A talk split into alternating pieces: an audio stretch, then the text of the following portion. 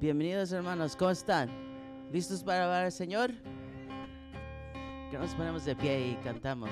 Esta canción es jubiloso. Quiero escuchar, si pueden aplaudir o gritar y cantar y hacer fiesta, ¿no?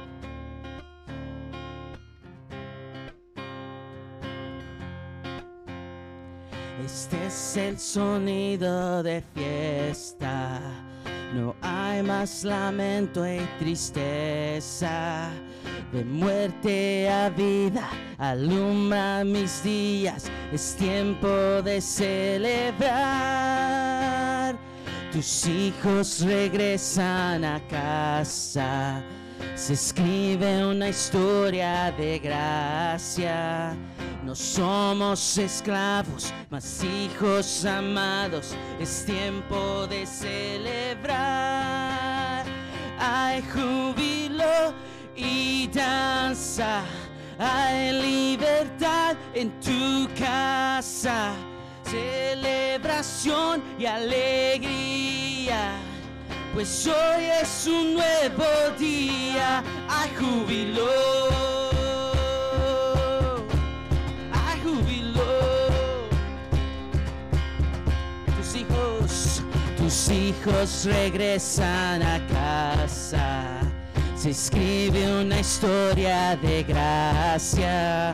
No somos esclavos, mas hijos amados. Es tiempo de celebrar. Hay júbilo y danza. Hay libertad en tu casa. Celebración y alegría. Pues hoy es un nuevo día. Hay júbilo y danza. Hay libertad en tu casa. Celebración y alegría. Pues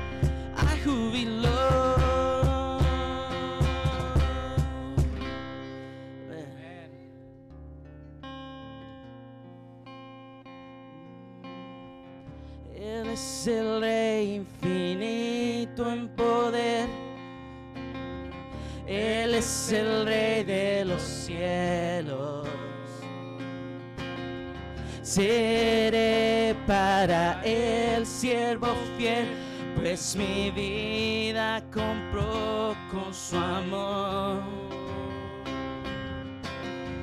Él es el Rey, lo confiesa mi ser. Él es el Rey de los siglos. Mi vida la rindo a sus pies. El estrés sobre mi corazón. Y Él es el rey,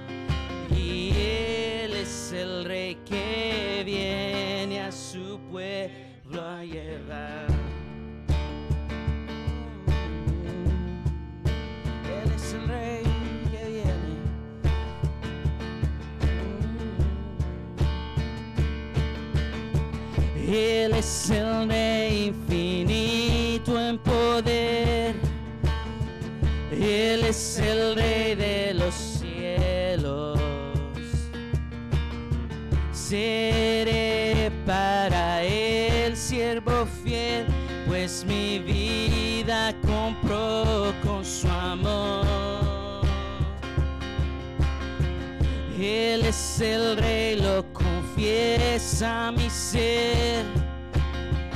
Él es el rey de los siglos.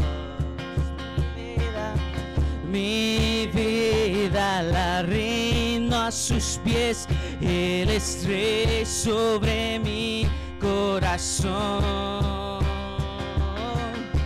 Y Él es el rey,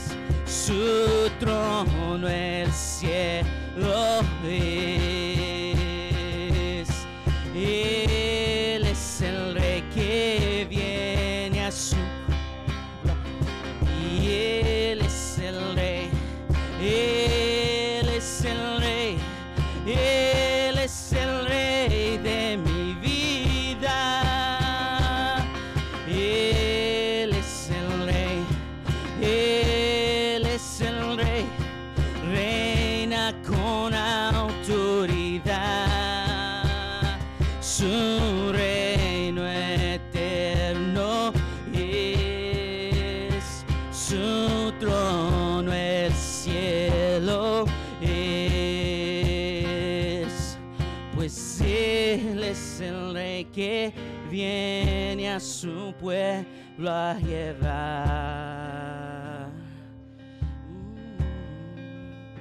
Su trono eterno es, su reino es. no. Y Él es el rey que viene a su pueblo a llevar. Trono, su reino eterno es. Y su reino eterno es.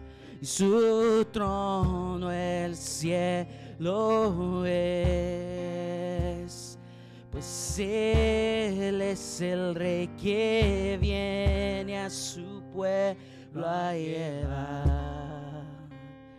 Amén. ¿Están listos para irse con Él? Amén. Amén. A reinar por la eternidad. Amén. Gloria a Amén. Dios.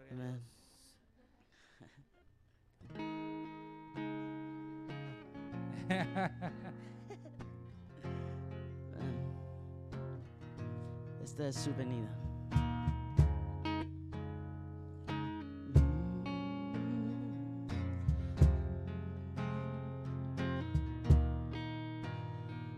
El rey ascendió al cielo, su espíritu aquí. anunciando esperanza al mundo. Él lo hizo por ti y por mí. Sus señales y maravillas testifican de su poder y esperamos en su venida. Su rostro anhelamos ver.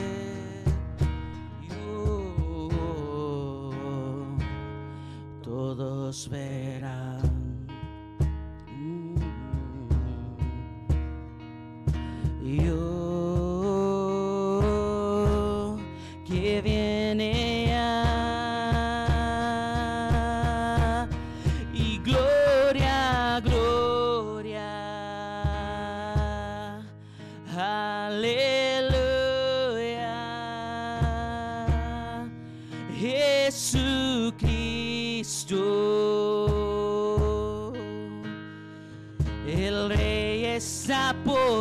Llegar y abran paso.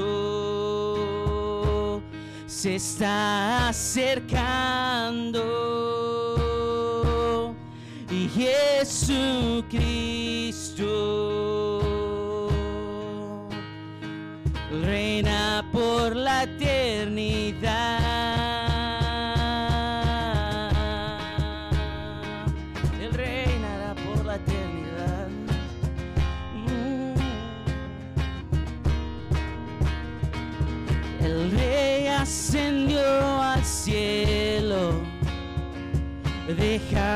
su espíritu aquí anunciando esperanza al mundo. Él lo hizo por ti y por mí. Y sus señales y maravillas testifican de su poder. Y esperamos en su venida su rostro anhelamos ver. Yo, todos verán.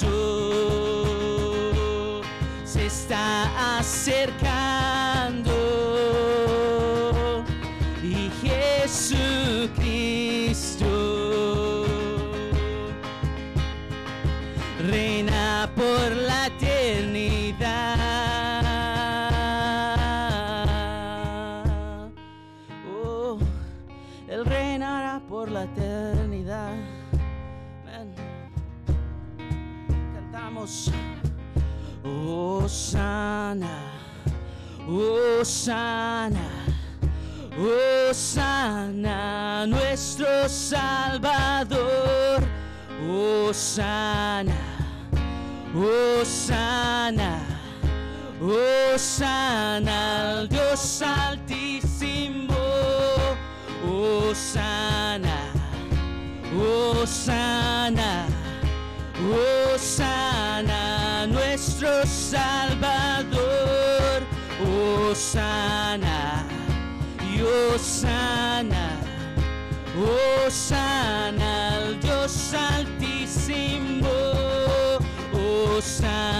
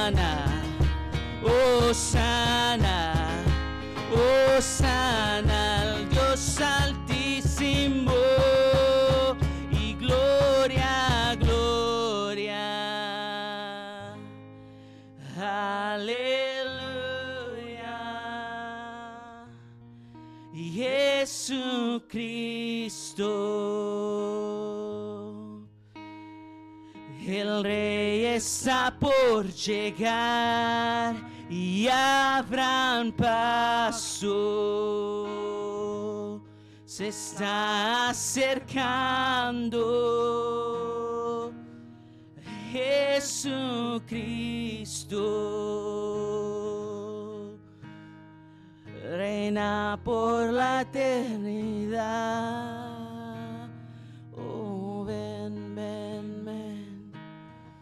Esperamos, Dios. Ven, ven, ven. Ven, rescátanos. Ven, ven, ven. Esperamos tu venida.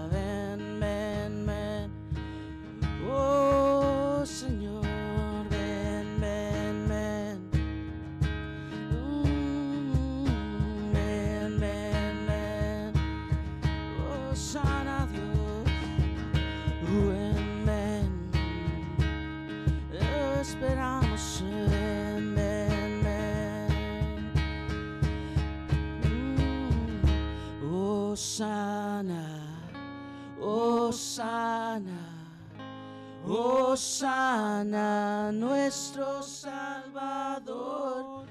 Oh, sana. Y oh, sana. Oh, sana al Dios altísimo.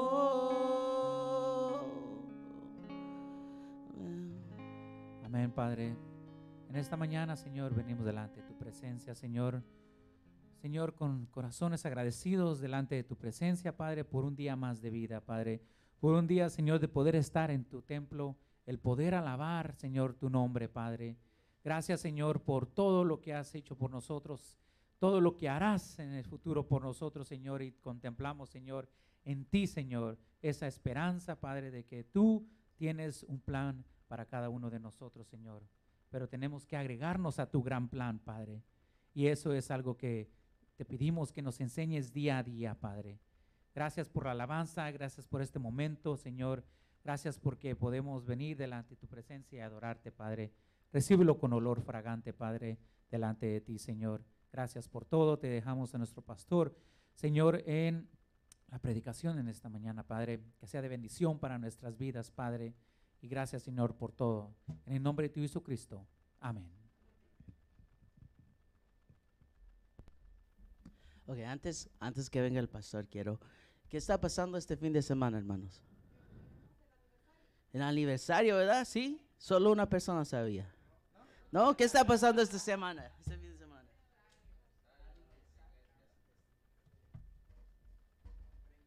So, es 32 y estamos preparando. So, mire, yo sé que ya anunciaron en la convención ayer, ¿verdad? O el, el viernes, o los dos días. Ya, y, y yo sé que ya la hermana está ahí preocupada que va a venir mucha gente, pero está bien, ¿no? Que se llene, que la gente sepa, ¿no? So, lo que vamos a hacer, y le voy a preguntar a todos ustedes que nos ayuden a promoverlo en el internet, ¿verdad? So, en la, la página de la iglesia de, de IFSA, Si no los siguen, síganlos todos. Háganse amigos de nosotros. Y ahí está estos, está este, puede ir a los otros. Está uno individual para cada día. So hay uno para el viernes. El viernes está promoviéndose, va a haber arte, historia y todo. Está uno para el sábado y está, ese va a ser potluck a las 11 ahí atrás. Y hay el último que es para el próximo domingo, la gran celebración, ¿ok?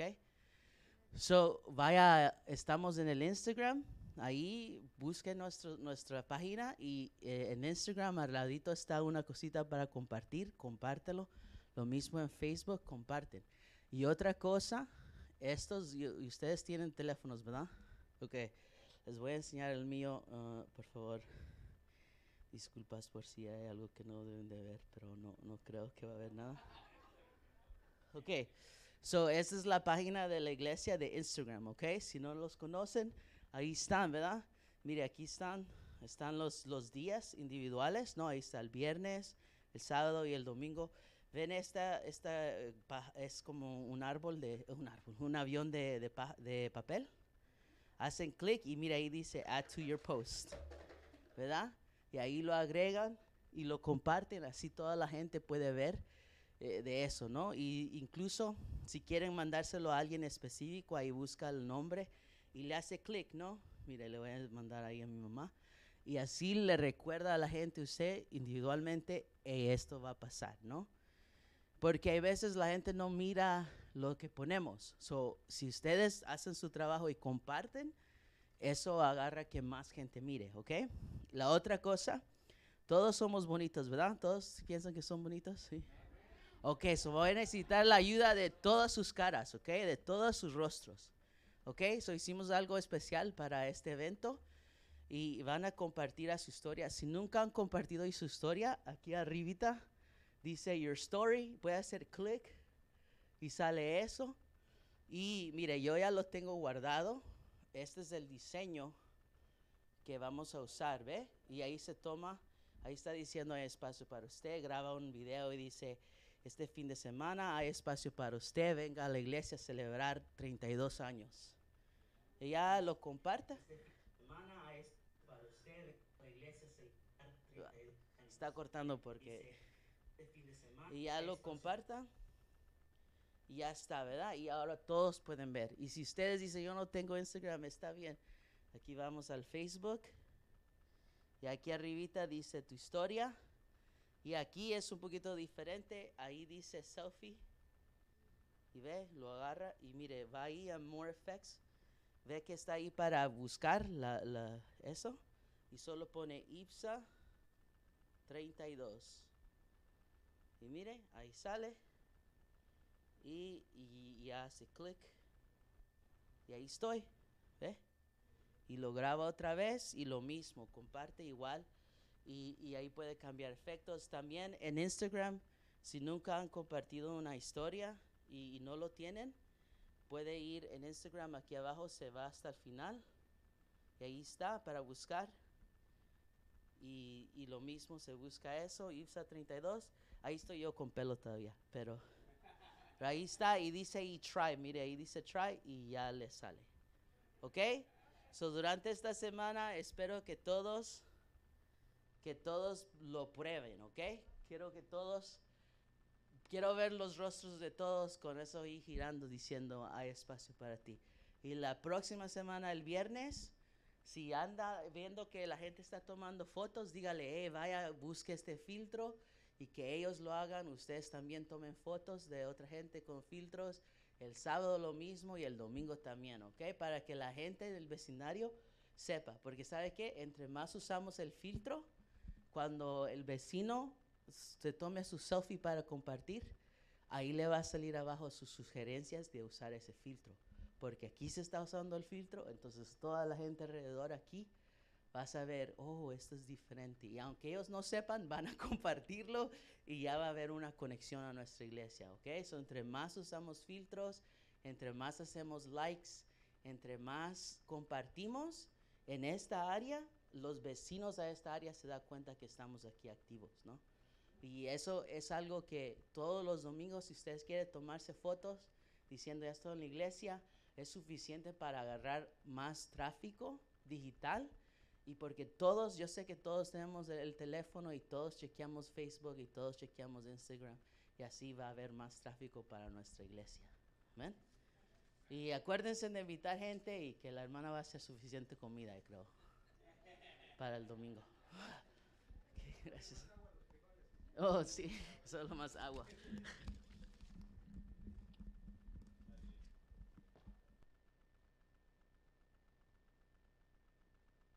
Ahí, ahí, ahí, ahí está.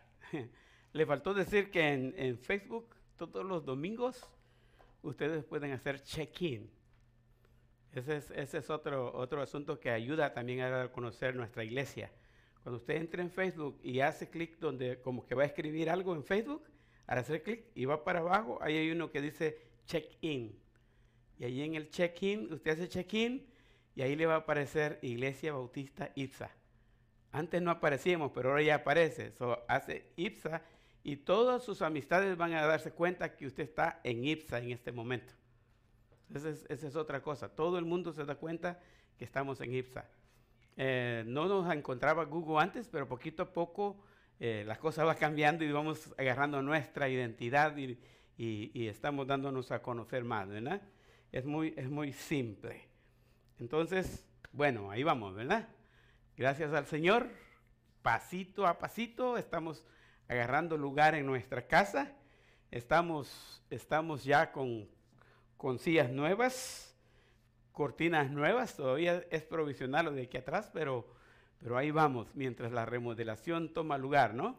Las sillas van para largo, esperamos que van para largo y, y vamos a tener que agregar más cuando la remodelación se dé, porque vamos a tener más espacio ya no solo para ti, sino para ustedes, ¿verdad? Para los demás. Hay espacio para todos. Así que gracias a Dios por lo que está pasando en la iglesia, ¿verdad? Y pues esperamos que el domingo va a ser una gran celebración. Vamos a disfrutar eso. Me impresionó el viernes, eh, yo le digo, Pastor Raúl Fernando Orellano, eh, estaba enfrente, dijo, este es un momento que pase el Pastor Mario y vamos a aprovechar ahí, tirar un lanzazo e invitar a toda la el grupo de iglesias, como 19 iglesias presentes ahí. Así que todos se dieron cuenta y bueno, esperamos que, que, vamos a tener casa llena este fin de semana, ¿no? Prepárense y cancelen todo tipo de actividad. Creo que la hermana Carmen dijo que nos necesita a las 10 de la mañana aquí para ayudarle a acomodar todo, así que vamos a estar el sábado aquí al mediodía, vamos a pasar un mediodía bonito dándole a conocer a la comunidad que aquí estamos celebrando nuestro aniversario, ¿no? Bueno, gracias a Dios por ello, ¿verdad? Y pues mientras estamos enloquecidos con el aniversario, eh, tenemos que seguir el estudio de la palabra. Este mes, a propósito, yo dije cuando anuncié esta serie de sermones que la había buscado, porque en mi corazón entró ese sentimiento de, esta es nuestra casa y venimos de regreso a Santa Ana después de dar un tiempo fuera de Santa Ana como congregación. Y nos está costando un poquito eh, agarrar nuestra identidad. Eh, fue parte de un proceso porque legalmente nosotros tenemos ese nombre, Iglesia Bautista Hispana de Santa Ana, pero por mucho tiempo éramos Iglesia Bautista Hispana de Anaheim, porque allá en aquella zona estábamos. Y, y la gente cuando vio que aquí no había ninguna iglesia bautista hispana de Santa Ana, otra iglesia puso ese nombre, aunque no estaban registrados legalmente con ese nombre, lo estuvieron usando. Y nosotros cuando venimos y quisimos abrir nuestras páginas sociales, no podíamos porque ya existía otro con ese nombre y no podían dar doble identidad. Entonces, ha tomado un tiempo, un proceso, ¿verdad? Eh, que nosotros eh, salgamos en las páginas sociales no exactamente como Iglesia Bautista Hispana de Santa Ana, sino como Iglesia Bautista IPSA, porque así comenzamos, así se nos permitió abrir los nombres en las páginas sociales. Entonces nuestro nombre original se conserva y muy pronto verán un rótulo nuevo que con el hermano Albino estamos en proceso, eh, estamos aquí mejorando las instalaciones, ¿verdad? Y van a ver eh, que, todo esto va agarrando más forma, ¿no? Eh, Llegar a Santana es un, honor, es un privilegio estar en este lugar porque estas son las raíces con que comenzó esta congregación. Y si tienen datos históricos ustedes y quieran compartirlos conmigo, démelos, porque estoy trabajando en un boletín para el domingo con la historia, ¿verdad? Para que los hermanos que nos visitan se lleven un dato histórico de nuestra iglesia. Entonces, ah, si tienen algo, lo comparten. Y este, la llegada de nosotros aquí trae esperanzas para Santa Ana, trae noticias para la comunidad. Nosotros traemos el mensaje del Evangelio. Y nosotros sí recordamos que Cristo murió y que murió por nuestros pecados. Y esa es la base de nuestra fe, ese es el centro de nuestra predicación. Y mientras estamos en esta tierra, cumplimos el mandato que Él nos dio de predicar el Evangelio, predicar el Evangelio. Y un día se va a terminar eso, porque dice, hasta que Él venga. El Cristo que vino en el pasado, y que lo digo siempre, nació en Belén y murió en Jerusalén, ese mismo Cristo va a venir otra vez. Así dijeron los ángeles en Hechos 1.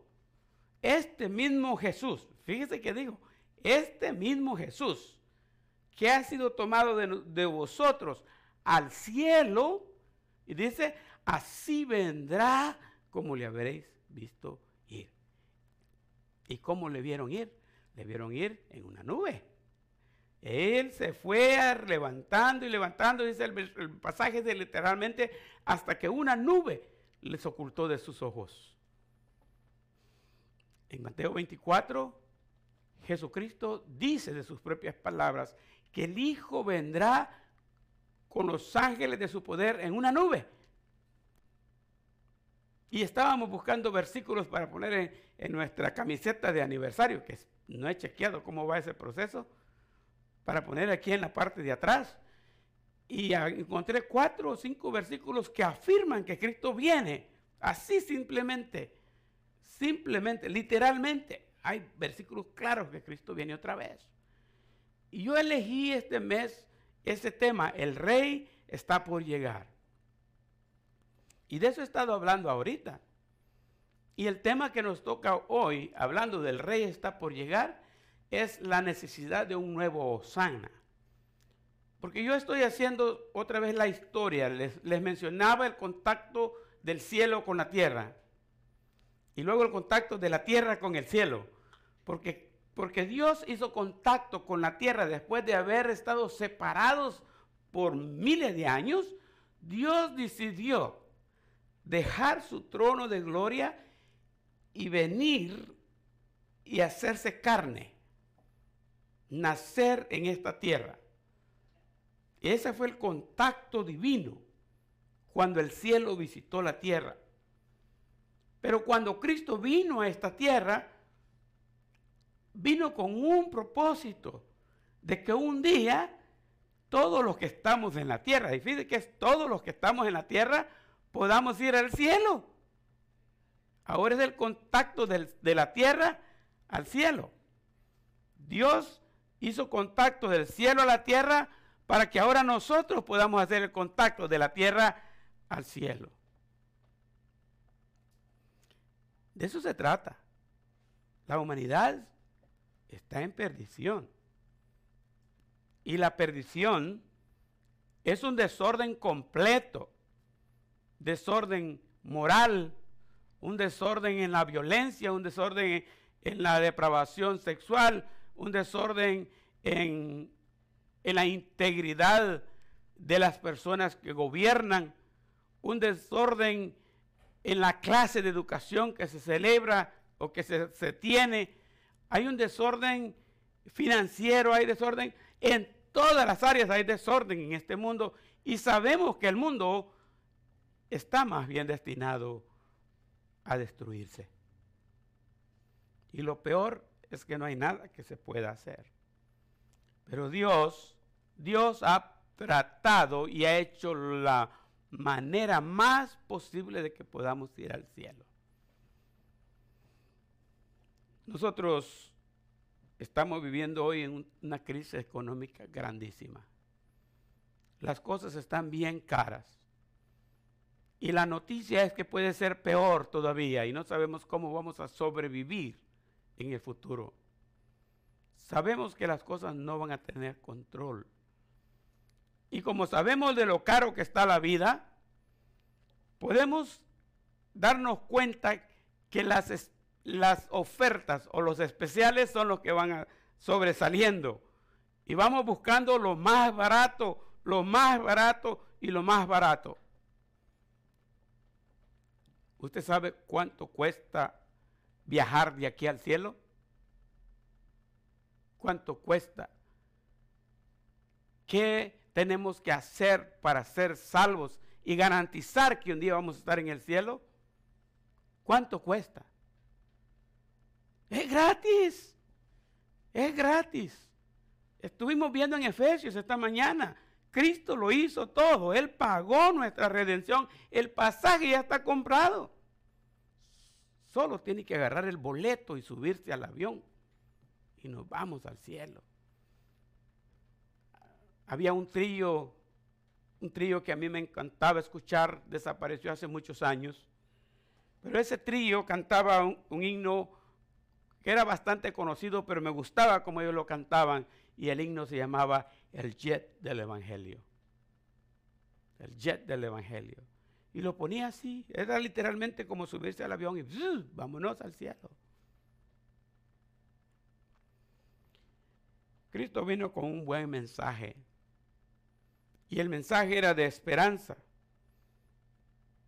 El pasaje que yo agarré para este tema es el mismo que se usó cuando Cristo entró en Jerusalén y comenzó o dio apertura a lo que yo enseño como la semana de la pasión. Las tres etapas en la vida de Cristo, recuérdenlas bien, porque son importantísimas para el entendimiento de la pasada de Cristo por la tierra. Los primeros 30 años Jesucristo estuvo en la etapa de la preparación. Preparación. Cristo fue preparado por 30 años como cualquier ser humano, nació en una familia y en una familia de las más pobres de la tierra. Tan pobre la pareja con que se, donde él vino a nacer que no hubo ni un lugar en el mesón para que diera luz. Porque los que podían más ya habían hecho reservaciones en todos los mesones. Y los hoteles estaban llenos por el empadronamiento de aquel entonces. Pero María y José no tenían esa capacidad económica de garantizar en dónde iban a pasar la noche mientras estaban en Belén. Él vino y nació en una vida pobre. Y nos enseñó que de lo pobre podemos crecer.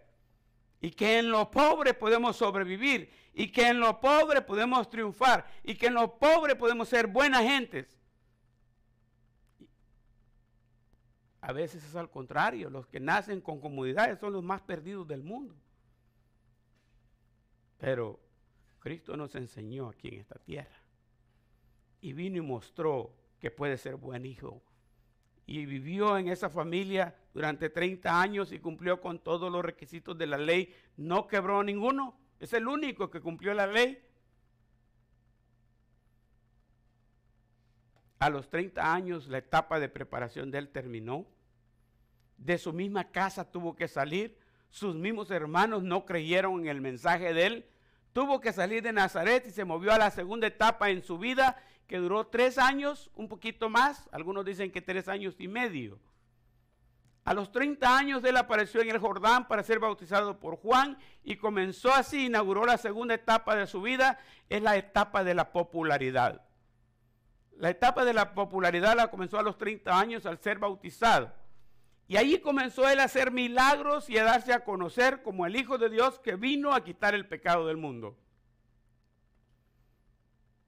Tres, tres años y medio los vivió preparando y entrenando a sus discípulos que iban a continuar lo que él estaba comenzando. A los tres años y medio terminó la etapa de la popularidad, la gente ya había se había balanzado sobre él y todo el mundo andaba con él y sabían quién era el Mesías, sabía quién era Jesús y todos querían estar con él. Pero esa etapa termina cuando él decide regresar a Jerusalén y ese ya se sabe que va a ser el último viaje. Uno de sus discípulos le dijo, Señor, ni loco, no te acerques a Jerusalén, te van a matar si llegas ahí. Y él solamente respondió, apártate de mí, Satanás, porque lo que está escrito va a pasar. Y él venía para precisamente morir en Jerusalén. Y así fue. Así que se encaminó para Jerusalén y en este sermón de hoy nosotros vemos la entrada triunfal de Jesús en Jerusalén. Y allí inaugura su última y tercera etapa, tercera y última etapa, la etapa de la pasión. Tres letras P para que se recuerden.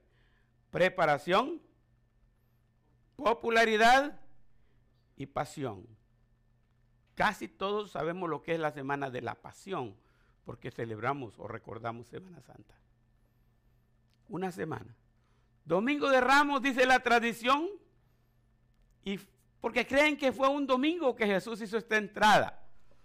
Se hospedó en la tercera etapa o en la etapa de la pasión, se hospedaba en la casa de María y Marta en Betania cuando llegaba el área de Judea. Y de ahí salía él a hacer sus recorridos.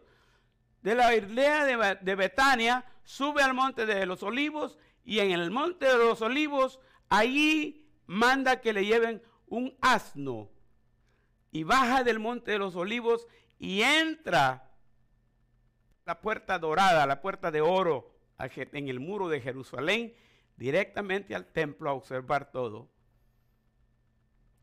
Ese día parece que llegó y entró y miró todo y uno de los evangelios sinópticos dice, y se fue porque ya era tarde. Pero ese era el comienzo nomás de la pasión. Y la gente va a estar ahí para recibirlo como el rey. Así que el versículo que tomé, no agarré todo el pasaje, el versículo del pasaje del 1 al 10 o del 1 al 11. Yo agarré solamente el 10, el versículo 10, porque la multitud entera estaba esperándolo en la entrada en la bajada del monte de los olivos y en la entrada de Jerusalén y aquel camino estaba lleno, era una multitud bien grande.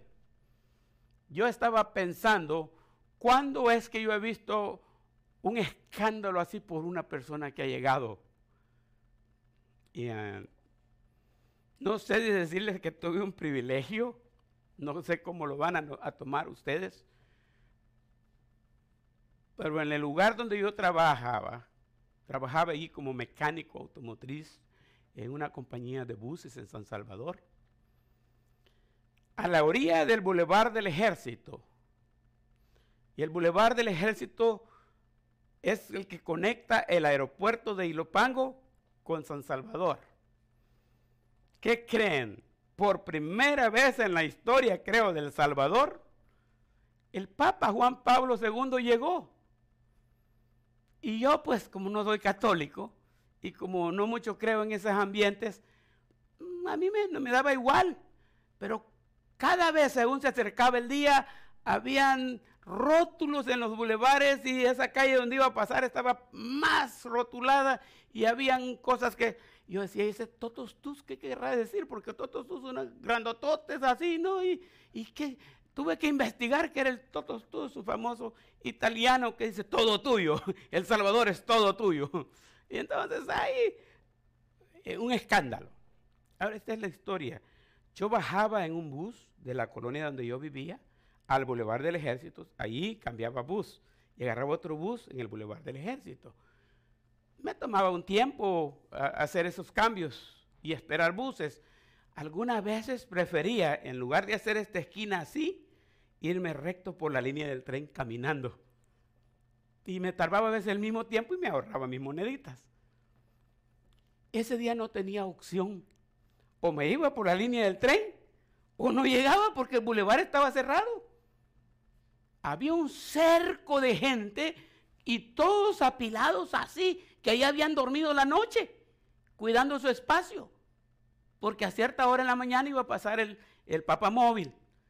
Yo me fui por la línea del tren a la hora que, error más grande no consideré, me fui a la misma hora y comencé como estaba saqueo queriendo ver a Jesús, pero yo lo que quería era pasar al otro lado de la calle. Yo trabajo ahí, les decía, déjenme pasar. No, no. Y no me dejaban pasar. La historia corta, finalmente pasé hasta el otro lado. Nos repartieron el trabajo. Siempre a las 7 de la mañana nos parábamos alrededor del jefe de mecánicos y él decía, fulano, este equipo y este trabajo, fulano, este equipo. Y, y dicen, Calderón, el equipo número tal, y este es el trabajo que vas a hacer.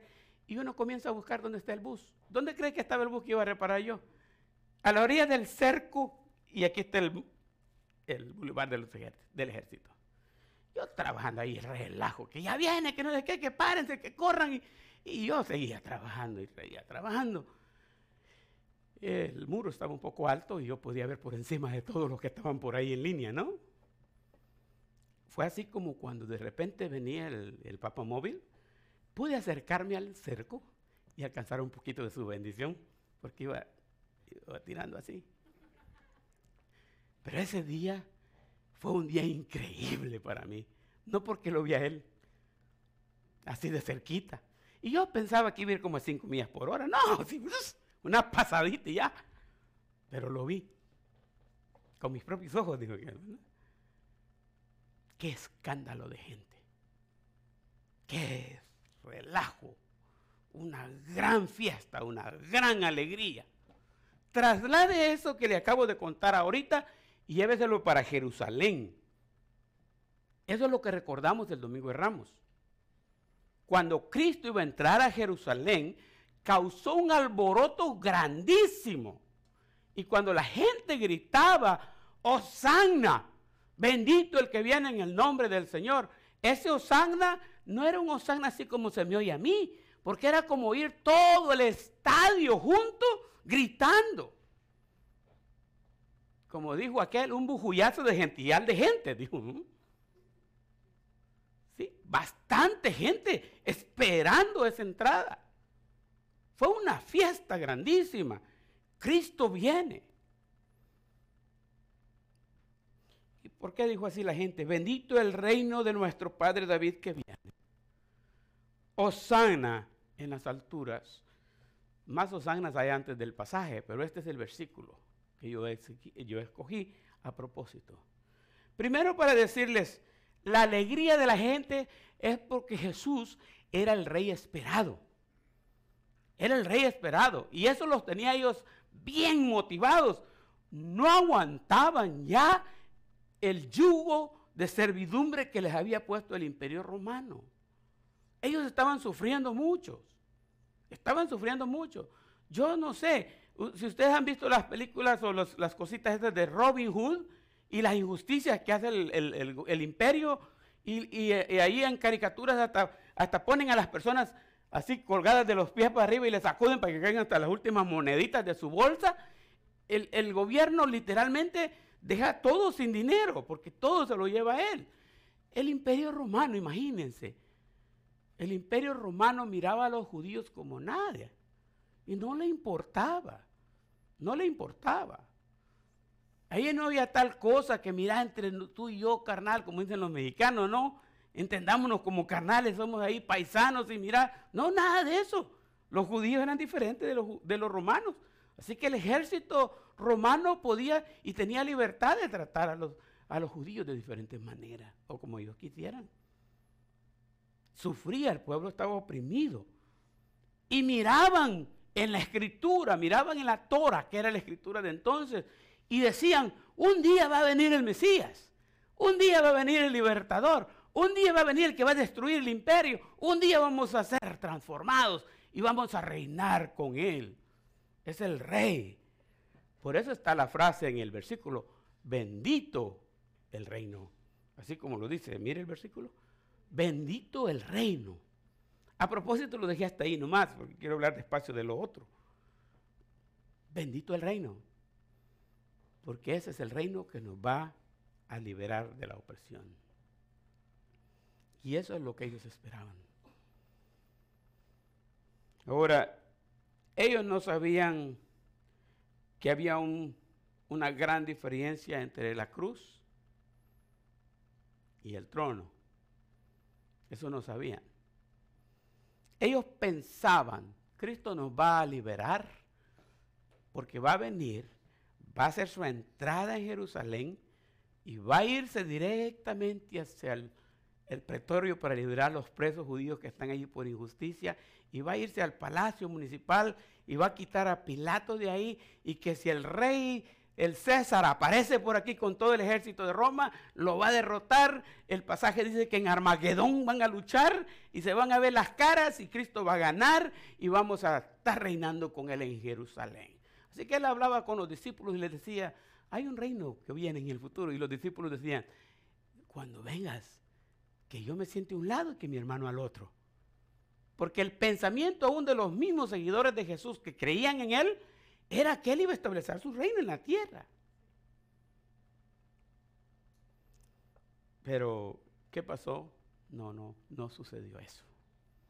Y aquel Osanna que gritaban ellos, Osanna, Osanna, Osanna, fue cambiado solo un par de días más tarde por un crucifíquenlo. Es un traidor es un traidor, hay que matarlo.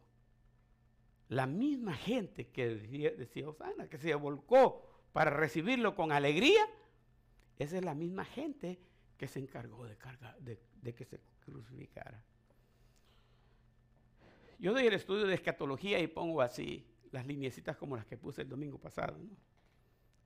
Unas marcas.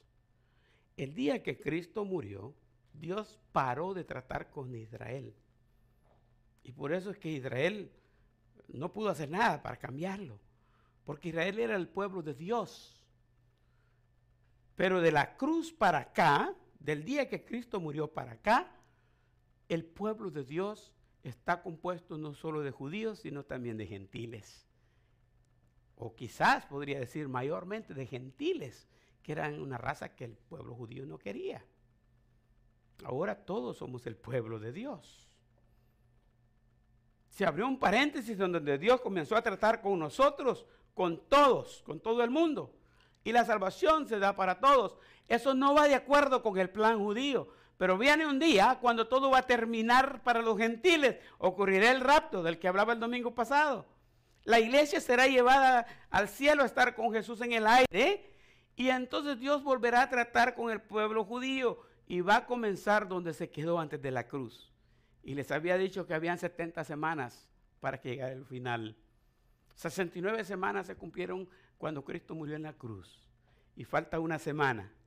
Esa semana va a comenzar a cumplirse después del rapto. Esa semana está compuesta de siete días, que literalmente son siete años.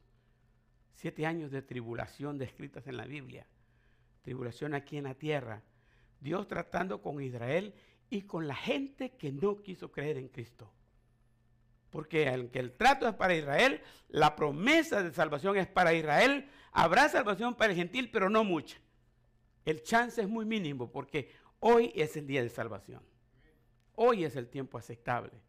La salvación es por gracia. En ese día, en ese tiempo, los siete años, la salvación será a través de morir por la causa de Cristo, no solo morir. Y acuérdense que nosotros ni de COVID nos queremos morir. No vamos a querer morirnos solo por la causa de Cristo. Pero esa va a ser la condición. Morir por la causa de Cristo. Para mí es interesante eh, que pensemos en lo que sucede, en ese gap o ese espacio que hay entre la cruz y el trono. Lo que ellos pensaban de Jesucristo sí era cierto. Él se va a sentar en su trono. Él va a gobernar. Todo el mundo va a ser puesto a sus pies, bajo sus pies, bajo su dominio. Sin embargo, ellos no entendían porque no sabían la escritura que nosotros hoy sabemos. No lo veían de ese punto de vista. Y lo que ellos miraban es al Cristo ya actuando, sentándose ya en el trono. No pudieron ver que había un espacio y en ese espacio una organización y un organismo llamado iglesia, con la que Dios iba a llevar el mensaje a todo el mundo, no solo a Israel. Iba a dar la oportunidad a todo el mundo, no solo para Israel. Pero un día Cristo volverá y se va a sentar en ese trono. La cruz era importante.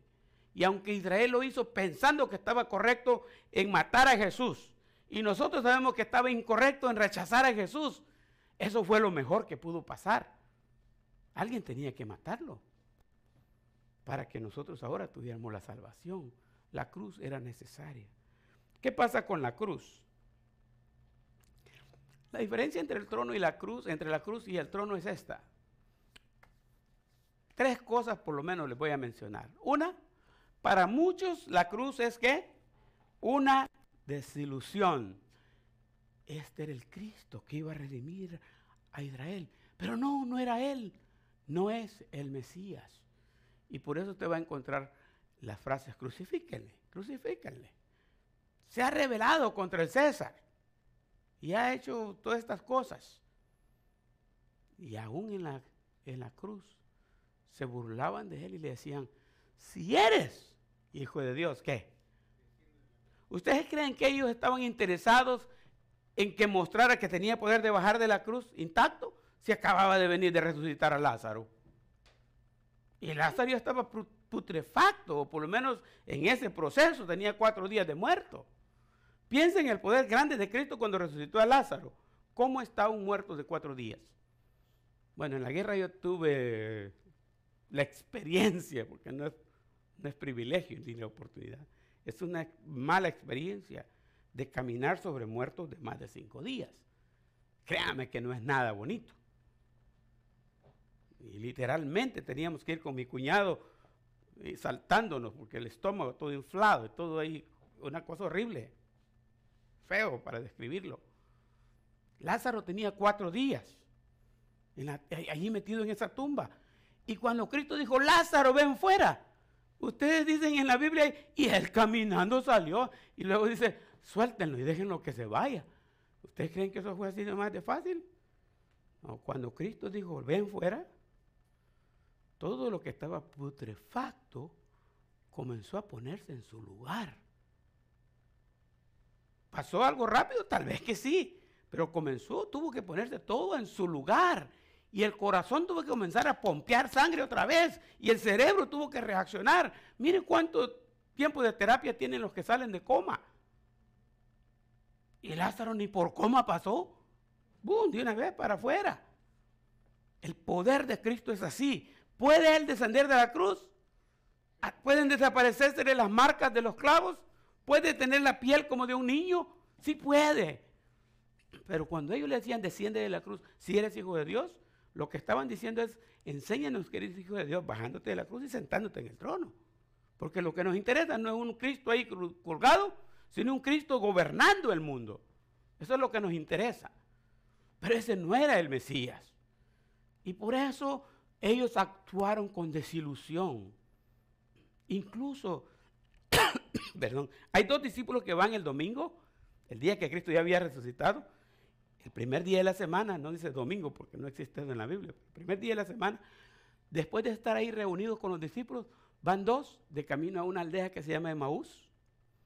Y caminando ahí se les aparece Jesús. Dice, ¿eres tú el único que no sabe lo que está pasando? Pues ahí está un Jesús que acaban de matar. Y dicen así literalmente, nosotros esperábamos que Él era el que iba a redimir a Israel. Qué disilusión, ¿no? No fue Él. Eso es lo que ellos esperaban, pero no era Él. Ahí está. Al ver la cruz, reaccionaron con disolución, porque al ver la cruz, el trono desaparece. Nosotros otros creen que la cruz era un símbolo. Y que la cruz como símbolo que va a ser, yo le escribí ahí, viajaría por el mundo preparándolo para el reino. Estos estaban un poco más en lo cierto. En el momento no fue la cruz el símbolo del cristianismo. El símbolo del cristianismo, si buscáramos un símbolo que se, se pegue más a la época, sería el pescadito. La cruz ha sido recientemente que se convirtió en símbolo, pero ha viajado esta cruz, por eso la tenemos aquí, mire. No tenemos que tener una cruz, pero ahí está. Y la cruz ha viajado por todo el mundo. Y se ha viajado hasta en las personas, porque ahí la andan colgada en el pecho. Eh, se ha ido por todas partes. Y cuando usted mira un crucifijo, ¿qué hay? Ahí hay un símbolo de fe. Fe en el Cristo que murió en aquella cruz. Pero para ellos solamente es un símbolo. Y lo consideran hoy día como que fuera un amuleto. Y cuando están en problemas la agarran y ay, le dan un besito, como que con darle el besito a su crucifijo ya, ya ayudaron bastante a su presión o a su problema. Para algunos es eso. Así como mencioné a los dos discípulos de Jesús, eran discípulos de Jesús, ¿ve? Que decían, nosotros esperábamos que él iba a reunir, redimir a Israel. Así hoy día con la cruz hay muchas confusiones. Eh, un tiempo que yo eh, fui confrontado con, mire las palabras de este himno, y comencé a pensar seriamente en el himno. Por ejemplo, el primer himno dice, la cruz solo me guiará. La cruz solo me guiará, la cruz solo me guiará a mi hogar de paz y eterno amor. La cruz solo me guiará. ¿Verdad que es mentira? ¿O es cierto? La cruz no hace nada. Pero lo hemos cantado y soy lindo el himno en muchos coros en el pasado de música tradicional. No, muchos hoy no lo van a oír, pero está precioso el himno. A mí me encanta ese himno. En el Monte Calvario, si lo saben, ¿no? En el Monte Calvario estaba una cruz en emblema de afrenta y dolor. ¿Quién estaba en emblema de afrenta y dolor? No, no, no, el himno no dice eso. Dice, en el Monte Calvario estaba qué? una cruz. En emblema de afrenta. ¿La cruz estaba en afrenta? ¿De verdad? ¿Verdad que no? Quien estaba en afrenta era Jesucristo. ¿Mm? Y luego cantamos el coro. ¿Cómo dice el coro? A ver. Hoy yo siempre amaré esa cruz. En sus triunfos, en los triunfos de quién? De la cruz mi gloria será. ¿Está correcto? ¿Y por qué lo cantamos? Porque está bonito y nos enseñaron el canto y seguimos cantándolo y estamos honrando la cruz, pero es un símbolo nomás. ¿Mm? Y ha habido gente que ha querido cambiar esos libros, esos signos, y han luchado, pero no pueden. Una vez una congregación le corrigieron al Ignario esas partes y le pusieron, o yo siempre amaré a Jesús, ahí está. Ahora sí, ya lo corrigieron. Pero mientras la cruz ha viajado por todo el mundo con el mensaje del Evangelio, de esa manera, pero la cruz lo ha llevado. ¿Ya? Me hirió el pecado, fui a Jesús. Y luego dice el coro, fue en la cruz. En la cruz, ¿qué, ¿qué fue? Yo primero vi. No, no, fue Jesús que estaba en la cruz. La cruz no da luz, esa da muerte. Pero Jesús en la cruz es otra cosa. Jesús en la cruz es otra cosa. Mm. Hay un gran cambio entre la cruz y el trono. Y los primeros se desilusionaron y los segundos solo la tomaron como símbolo y ha viajado por todo el mundo como un símbolo del Evangelio. Para los terceros, los terceros, la cruz es la base para establecer su reino. Cristo usó la cruz como una base para establecer el reino. Otra vez, va a haber justificación, pero la justificación no se da si no muere Cristo en la cruz. No se da. Los judíos no sabían eso. Miraban solo la cruz, no miraban el futuro. Por eso es que yo escribí aquí abajo estas tres cosas para verificar eso. Cristo le dijo al ladrón cuando estaban los dos en la cruz, colgados en la cruz. ¿Qué le dijo Jesucristo? Desde hoy estarás conmigo en el paraíso. No le dijo, dame un chancecito que me entierren y que yo resucito el domingo y entonces te salvas. Lo que pasó en esa cruz fue suficiente para perdonar los pecados. Por eso es que Cristo dice, consumado es. El trabajo que traía de redimir a la humanidad lo he realizado y lo he llevado a la culminación. Allí en la cruz, una de las siete palabras. Hoy estarás conmigo en el paraíso. En ese momento el ladrón, criminal, lo que sea que haya sido de, hombre perdido, recibió la salvación. Por oscura que haya estado el alma por sus pecados, fueron limpios. En ese momento, la cruz es la base, porque ahí es donde Cristo pagó para que nosotros fuéramos redimidos.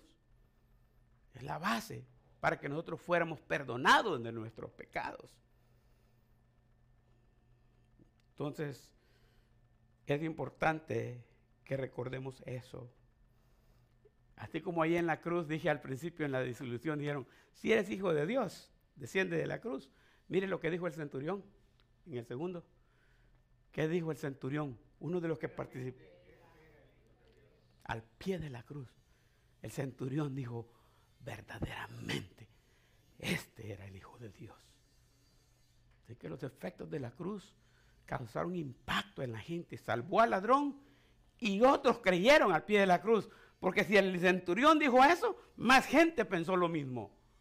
De verdad era el Hijo de Dios. Matamos al Mesías que nos iba a redimir. Y no saben que al matarlo, de verdad los redimió.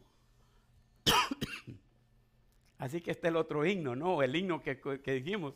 Una parte del himno que dice, algún día, en vez de una cruz, mi corona Jesús me dará. Eso es real. Si alguno quiere venir en pos de mí, niéguese a sí mismo y tome su cruz. Le ponemos el cada día, ¿verdad? Tome su cruz cada día y sígame.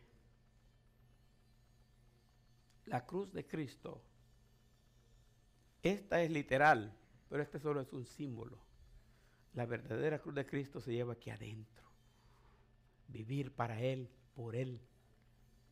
Y confiar en Él todo el tiempo. Esa es la idea.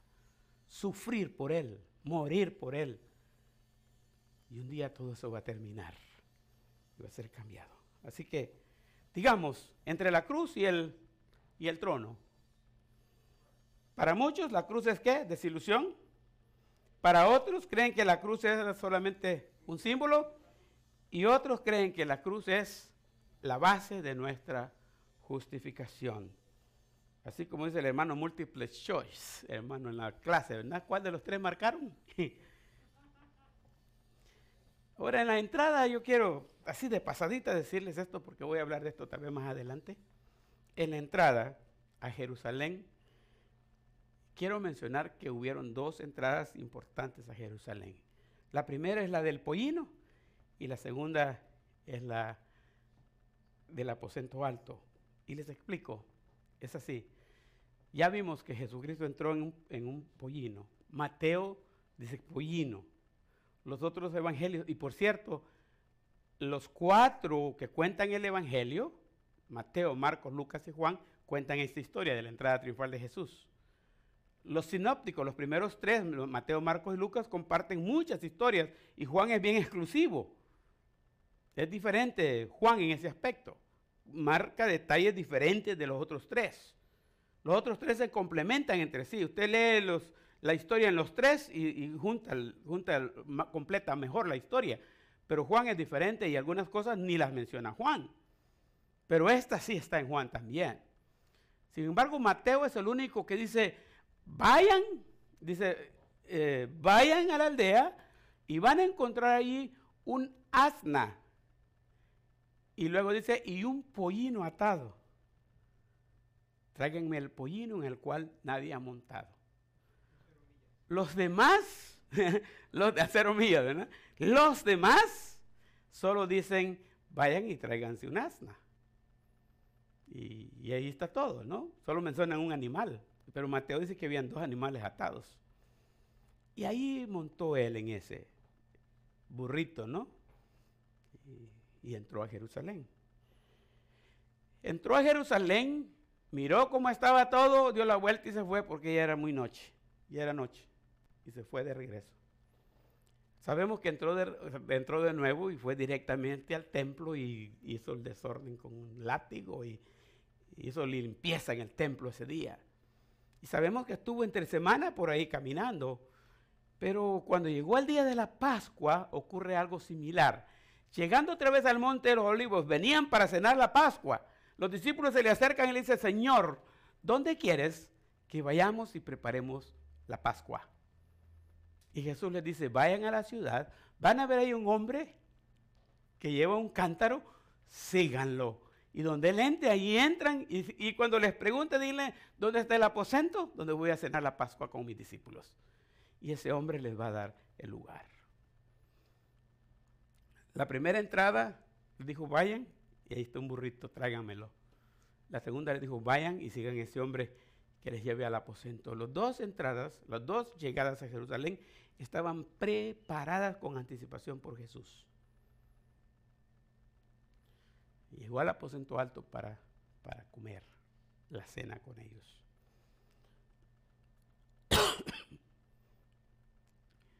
Más adelante yo voy a hablar de ese aposento alto con más despacio, más despacio, porque no tenemos el tiempo ahora.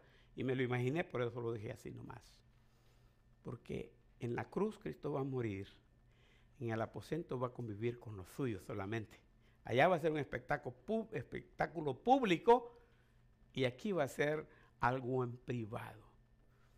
La cruz simboliza el momento en que Cristo muere por nuestros pecados y se humilla, y el, aposento alto es el momento que, que, nos espera en el futuro con nuestro Señor, el día que Él va otra vez a oficiar la Santa Cena.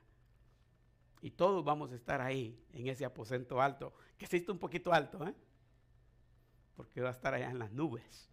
Y vamos a tener ese tiempo con Él, que será lindo. Para mí, este es el Mesías que nosotros esperamos. Y como está el mundo ahora, yo quisiera que todos estemos listos para decirle, Hosanna, bendito el que viene en el nombre del Señor. Y que toda la multitud se volque a esperar a Cristo. Y no lo veo tan fácil. Sin embargo, sabemos que un día toda rodilla se doblará y entenderá que Él es el Señor, ¿no? Eh, esperamos no vendrá con fines políticos, no para sentarse en el trono, no.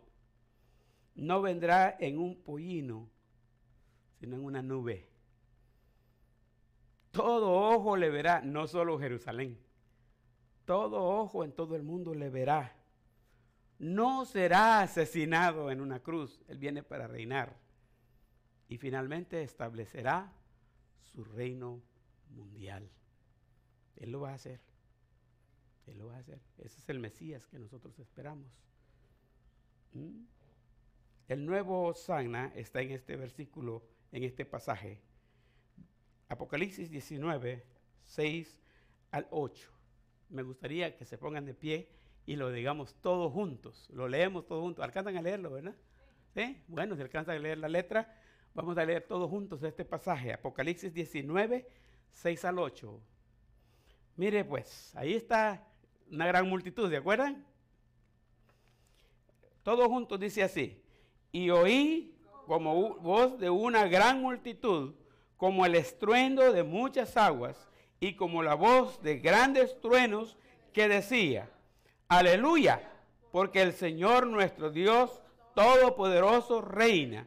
Gocémonos y alegrémonos y démosle gloria, porque han llegado las bodas del Cordero y su esposa se ha preparado y a ella se le ha concedido que se vista de lino fino, limpio y resplandeciente, porque el lino fino es las acciones justas de los santos, no de los hombres, sino de los santos. Hay una diferencia, ¿verdad? Dos preguntas. ¿Cree usted que Jesús vendrá? ¿Sí? La segunda, segunda pregunta. ¿Quién es Jesús para usted. Mm. era un impostor que tuvo que morirse. Es un profeta que anda por ahí. Ahí lo puse en esa burbuja. Simplemente un símbolo de los creyentes. O es mi única esperanza para ser salvo. Y ese es nuestro Jesús, ¿no? Cada uno de nosotros debemos saber eso. Él es nuestra única esperanza. Y ese es el mensaje que predicamos. 100% bíblico, 100% verdad. Oramos. Padre, gracias por este tiempo que hemos tenido gozándonos en tu casa. Gracias por este pasaje. Gracias por este mensaje que nos has traído a todos, en el que nos has ministrado a mí durante toda esta semana.